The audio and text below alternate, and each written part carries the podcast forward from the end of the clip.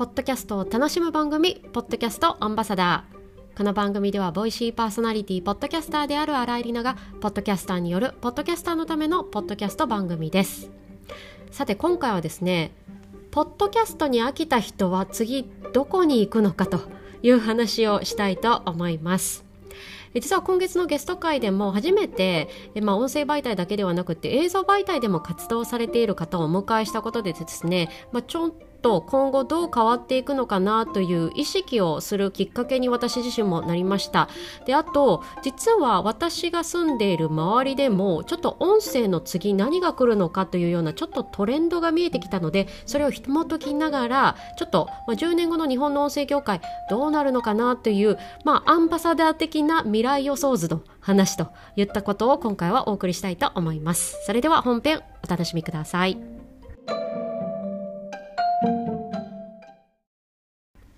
今回はポッドキャストに飽きたらみんな次どこに行くのかという話をちょっとしたいと思います。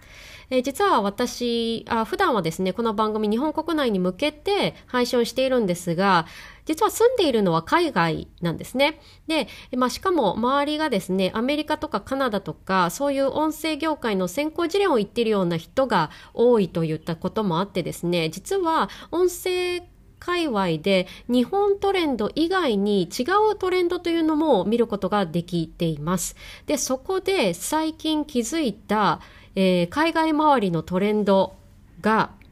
ポッドキャストに飽きるとですね、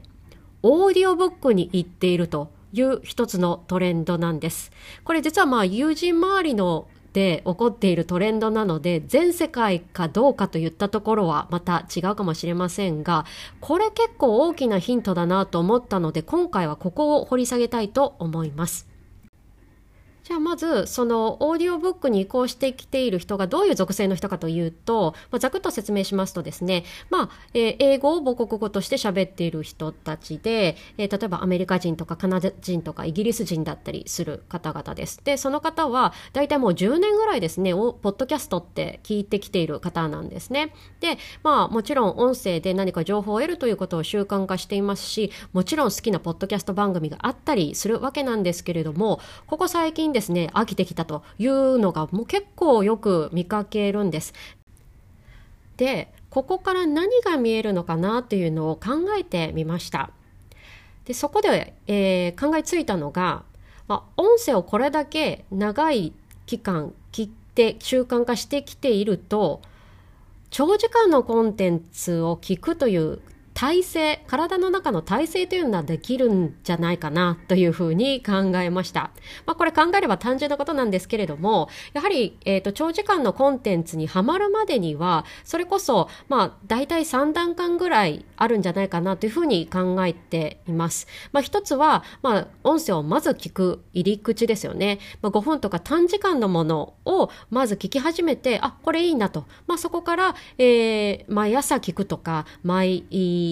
晩聞くとかですねそういう習慣化する入り口になるというのがまあ第1段階。でその第2段階が、えー、まあ、2 3 0分から1時間ぐらいのものをですね聞くようになるという段階だと思います。これは例えばラジオ的な作り方がされている番組なんかだったりするとまあバックでですねえー、背景で聞いてても全然あの邪魔をしないコンテンツとか言ったものありますよね。ジャンルで言うと雑談系なんかがそうかと思います。まあそういうものを聞き始めて、あ、だんだん音声というのが普段の暮らしに溶け込んできたよっていうのが第2段階。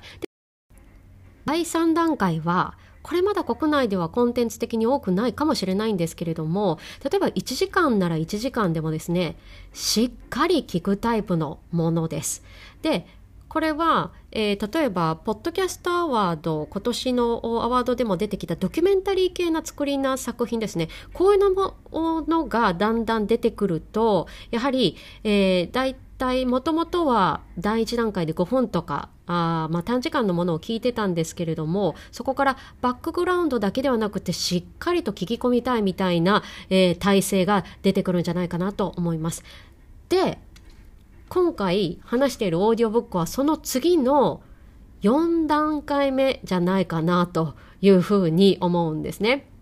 で、で、まあ、もともと、まあ、こういう1、2、3段階を経てきた人たちが、まあ、音声で情報を仕入れる癖はついたと。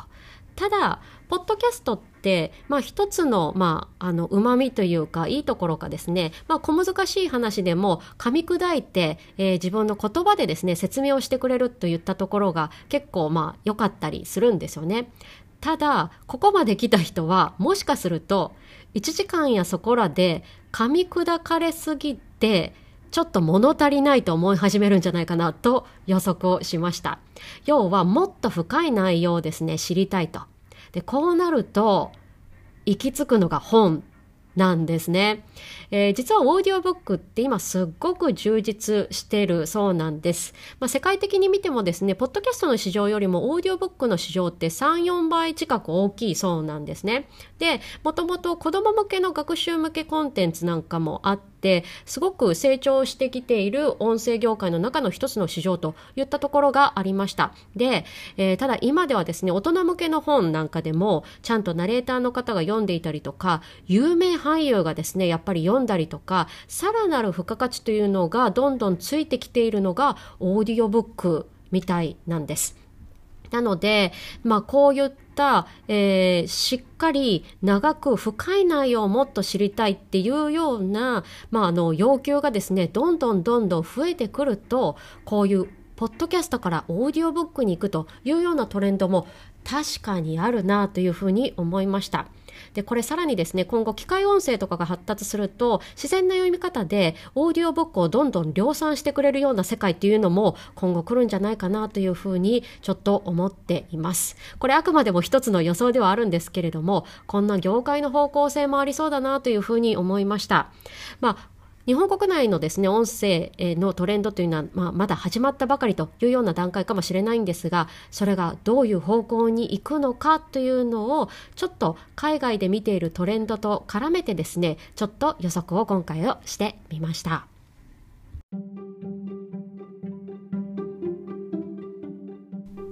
回のエピソードいかがでしたでしょうか、えー、まあ、普段私はですね日本国外に住んでいるのでなかなか日本のポッドキャスト事情だったりトレンドにタイムリーに、えー、反応するといったところが難しい立ち位置でもあるんですが逆にじゃあ海外では、えー、どういう風なトレンドなのかっていったところ、まあ、今後もですね、まあ、一つのポッドキャストアンバサダーの強みとして、えーと確認をしながらですねこういったところでアウトプットできればなというふうに思っております。さて来週からもう5月ですね、えー、来月は実は企画を用意しておりまして今絶賛準備中ですのでぜひまたお楽しみにしていただければ嬉しいです今回のエピソードの感想は Twitter や新しいお便りフォームよりお待ちしております。ポッドキャストの番組概要欄にも記載しておりますので、ぜひチェックしてみてください。そして番組フォローやレビューも大変励みになります。ぜひよろしくお願いいたします。最後までお付き合いいただきありがとうございました。ポッドキャストアンバサダーの新井里奈がお送りしました。それでは次回のエピソードで。